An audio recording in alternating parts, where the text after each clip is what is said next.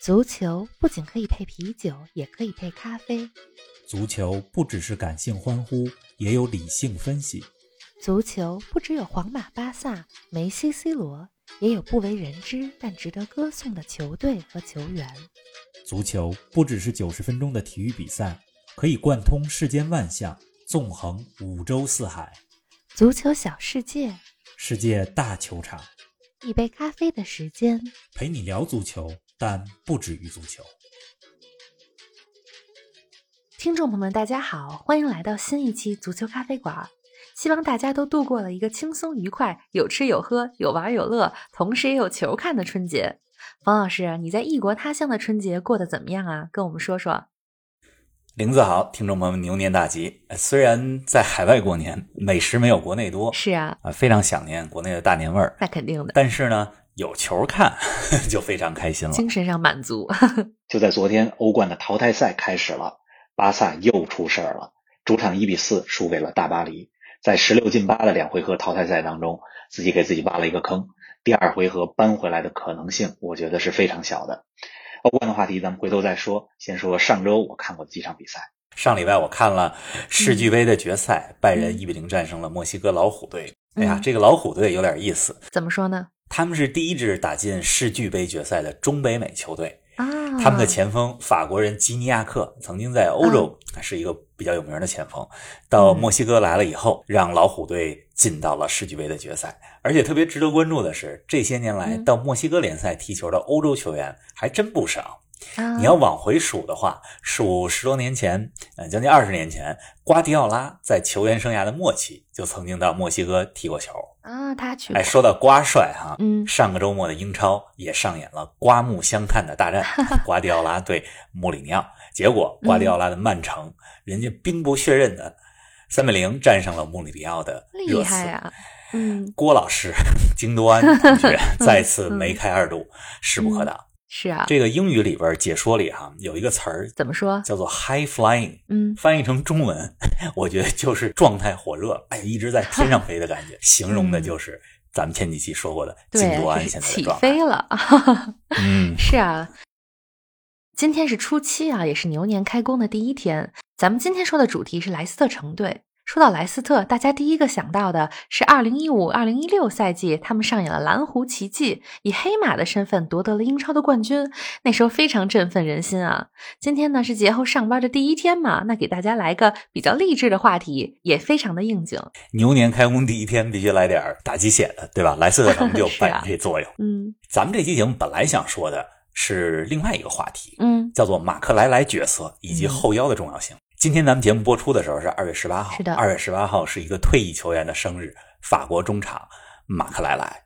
马克莱莱呢，曾经在皇马、切尔西都踢过球，他的位置是后腰，特别擅长在中场摧毁对方的进攻，尽快抢回球权，并且把球呢、是啊迅速交给本方当中的攻击型中场和前锋。嗯所以他的存在就重新定义了后腰这个角色。所以后来有一个专门的说法，就是像马克莱莱这样的后腰就叫做马克莱莱角色。啊，专门以他命名。嗯你看，曾经的皇马，曾经的嗯切尔西，他们队伍当中有无数的巨星，齐达内啊、罗纳尔多呀、包括来到切尔西，呃，德罗巴、兰帕德等等。嗯但是你这支球队里边，中场必须得有一个能够把球权尽快抢回来，是的，交给本方进攻权的队员。嗯这个球员就是马克莱莱。你看现在的切尔西中场坎特、热刺的后嗯腰赫伊别尔，这都是马克莱莱角色的典型代表。所以啊我本来这期节目想说的是马克莱莱和后腰，嗯但是上礼拜上周末看了一场看了英超，比赛了嗯莱斯特城三比一战胜了利物浦。是的，在英超当中，人家稳居前三。嗯这赛季我还真看了不少莱斯特的比赛。嗯，你说他们作为这样一支没有超级巨星的球对队，呀能够长期稳定在联赛前三，非常不非错常不容易。是的而且现在的踢球风格跟他们一五一六年夺冠那一年非常相似，所以咱们这一期就来说说莱斯特城这支球队。哎，好啊，咱们之前节目提到过不少次莱斯特，比如说英超动物园那期说到了莱斯特的昵称是狐狸，讲丹麦足球那期呢，讲到了舒梅切尔父子的故事。小舒梅切尔也是目前莱斯特的队长，虽然提过不少，但还真没说过莱斯特的专题节目。哎，先来给我们讲讲莱斯特这个赛季的表现吧。这个赛季开赛以来，大部分时间莱斯特都是稳定在英超的前三名。嗯他们是一支特点非常鲜明的球队怎么，说打法非常好看，嗯具有攻击性。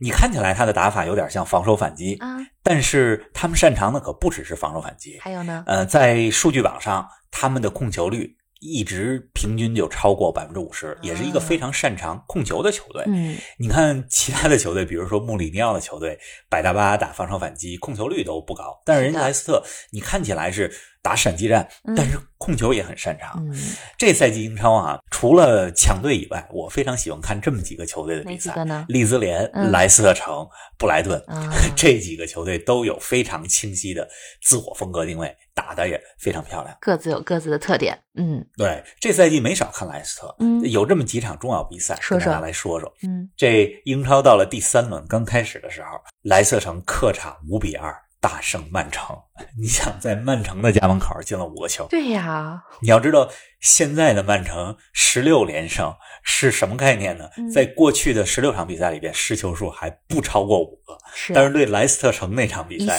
一下就那场比赛输了，失了五个球。是的当然，莱斯特城五个球里边好像有三个是点球。嗯第十八轮，莱斯特主场又赢了一个强队，二比零战胜了切尔西。厉也害正是那场比赛之后，切尔西对的啊高层下决心，兰帕德下课。啊是 的直接导致了兰帕德丢了饭碗。而且有意思的是，几年之前就是在穆里尼奥执教切尔西的时候，嗯，第二次执教切尔西的时候，他的下课就来自于球队输给了莱斯特城。哟哎这个你看太这巧了莱斯特城克特别星擅长让切尔西的 教主练教下练课丢工作。对，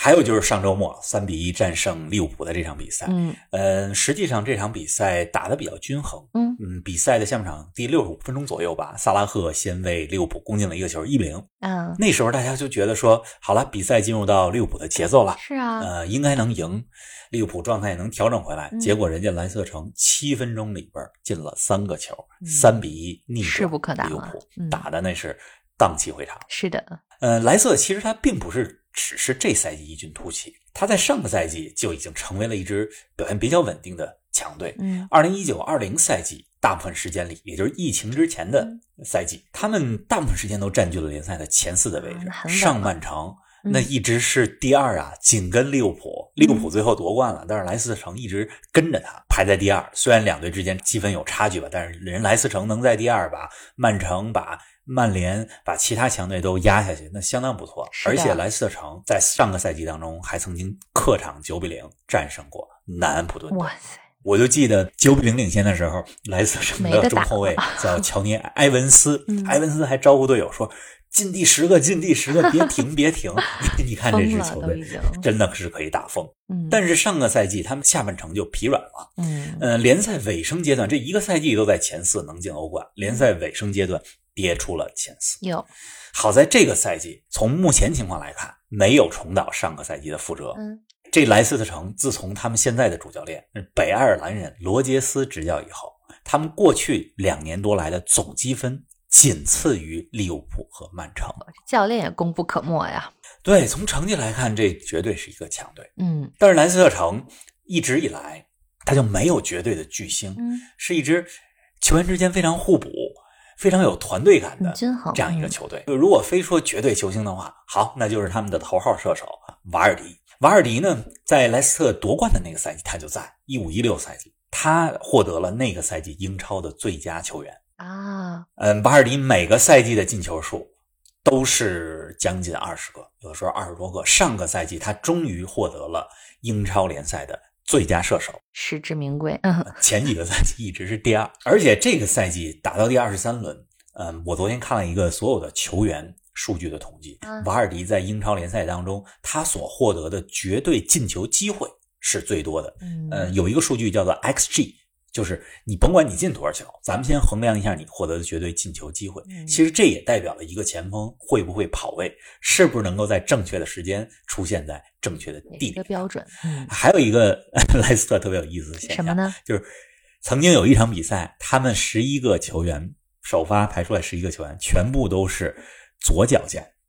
你看，右脚擅长嗯的球员和左脚擅长的球员本来就是右脚擅长的球员多，对对？吧？左脚为扇足脚，对呀就是主要踢球脚的球员本来就少，嗯结果人家球队里边可以有十一个 能踢球的左脚将，嗯特别有意思。哎，真是哎！一直以来，我觉得莱斯特城啊，给大家一种都是很平民球队的形象，无论是历史战绩啊、球星数量啊，还是俱乐部的财力，都没法跟英超的六大豪门相比。但是他们首次夺得英超冠军的时间，其实比利物浦还早啊。这两个赛季的成绩要比阿森纳、热刺这些豪门都要强不少。冯老师，那究竟是哪些原因让莱斯特城近期的成绩这么好呢？你如果说二零一五一六赛季莱斯特城的夺冠有点偶然，嗯那么呢，这两个赛季，就上个赛季和这个赛季，莱斯特城能够跻身积分榜的前列，我觉得则是一种必然。嗯，怎么说？呃，这个其实主要就来源于好几个方面的原因，比如他阵容非常稳定嗯，有着一位出色的教练啊罗杰斯，团队非常有凝聚力。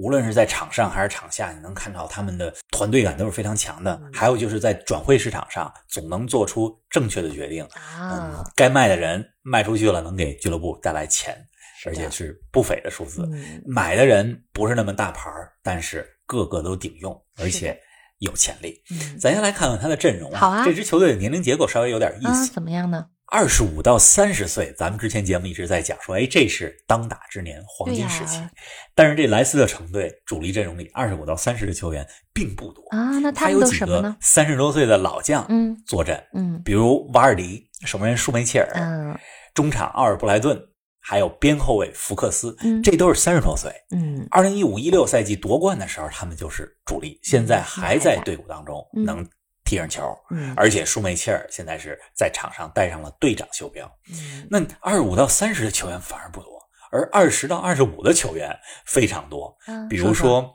最近状态火热的攻击型中场麦迪逊，他们的后腰，哎，这个后腰有点像马克莱莱的角色，嗯恩迪迪、尼日利亚的中场说。啊，哈维·巴恩斯、蒂勒芒斯、呃詹姆斯·贾斯汀这些球员都是二十到二十五。那嗯其中，他们这个赛季还引入了一个二十岁的年轻法国后卫啊福法纳，哎呦我真非年常轻看好这个小孩儿，嗯将来有可能能打法国国家队的主力中后卫。嗯，后生可畏。哎，再来跟我们说说教练吧。这罗杰斯，我觉得他是一个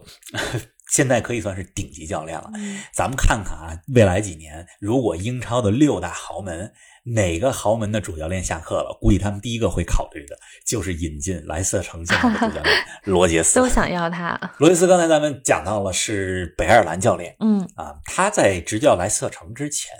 有过在英超的执教经历，而且执教的就是利物浦队。啊，在克洛普2015年接过利物浦的教鞭之前，罗杰斯是带领利物浦队最接近联赛冠军的教练。2013-14赛季，嗯那个赛季利物浦获得了亚军，嗯他们都非常接近摸到冠军奖杯了，对呀但是联赛最后三五轮掉链子，差一点点。但是那也相当不错了。嗯啊、而且在罗杰斯担任利物浦教练的期间，他签下了一些现在还在利物浦队中打主力的球员，嗯比如说三叉戟前锋之一的巴西前锋费尔米诺，嗯另外队里边老将米尔纳啊，队里边的替补前锋奥里吉，这现在都在利物浦当中啊，都是罗杰斯当时签下的。是的，嗯，从利物浦下课以后，他到苏格兰的凯尔特人队当过教练，嗯几乎赢得了在苏格兰能够赢得的所有的荣誉。二零一九年的二月开始担任莱斯特城的主教练。嗯到现在基本上两年了。这两年来，把莱斯特城带成了一个在英超当中的稳定强队。是啊，罗伊斯的战术打法也非常适合莱斯特，嗯他的足球哲学就是我一定是要充满攻击性的足球，嗯要有流畅的进攻配合。嗯当然，这种充满攻击性、流畅性的进攻配合，不是全靠球队的场上激情、热情，而是要有组织、有计划的。嗯，很清晰的思路。而且他们的防守锋线开始就开始给对手高位压迫。嗯嗯，所以你看莱斯特城的表现，看他们踢球，甭管比赛结果如何，我觉得比赛是非常有意思、非常是的漂亮的这样一支球队。嗯，呃，另外咱们再来说说莱斯特城这几年在转会市场上的操作。好啊。刚才也讲他们到了，都他们很会卖人，嗯也很会买人嗯。嗯，一五一六赛季他们夺冠了，你想这样一支平民球队夺冠了，这冠军阵容里边好多人肯定都被英超豪门给盯上了。是啊，这几年来，莱斯特也基本上每年卖一个主力。有啊。 二零一六年卖坎特，嗯一七年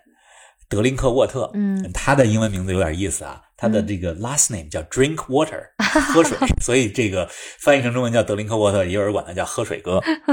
本身的名字有意思， 嗯，二零一八年卖马赫雷斯到曼城嗯，二零一九年卖中后卫马奎尔到曼联，二零二零年去年夏天卖边后卫齐尔维啊尔到切尔西，这都是卖出的大买卖，收入应该不错呀，收入非常不错。嗯，然后他们用这收入呢，并不是说我急于买一个市场上特别标红的大牌球星，他们怎么样呢？而是买什么呢？嗯潜力股。 嗯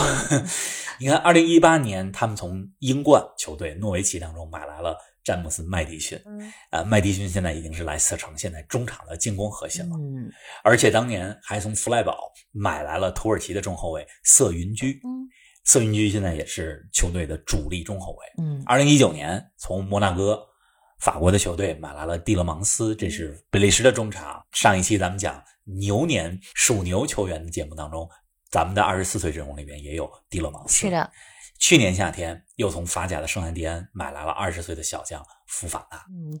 哎，这波操作很聪明啊，对他很可能是法国国家队嗯将来的主力中后卫。呃，除了刚才咱们说的这些原因以外，必须得提一句，他们的股东、啊泰谁国呢王权集团、嗯 King Power。嗯这个王权集团他们是干嘛的呢？我想好多听众朋友们都去泰国啊、旅游过，是啊，在机场就看到很多的免税店。嗯人这个泰国王权集团专门负责运营的就是泰国甚至东南亚国家机场的免税店，啊哎干这个的干这个的啊、也是一个挺大的集团。嗯他们的呃集团的负责人呃叫维猜，嗯可以说没有维猜，后来当上了莱斯特城俱乐部的主席，没有维猜对这支俱乐部的投入，就没有莱斯特城二零一五一六赛季的成功。嗯但是很遗憾的是，二零一八年维猜的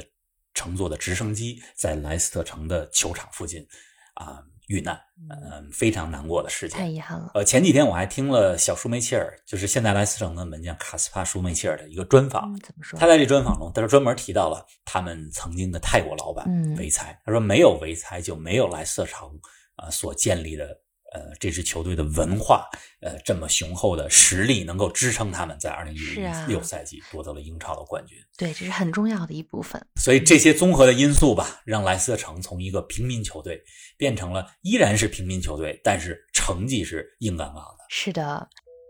您正在收听的是《足球咖啡馆》，一杯咖啡的时间陪你聊足球，但不止于足球。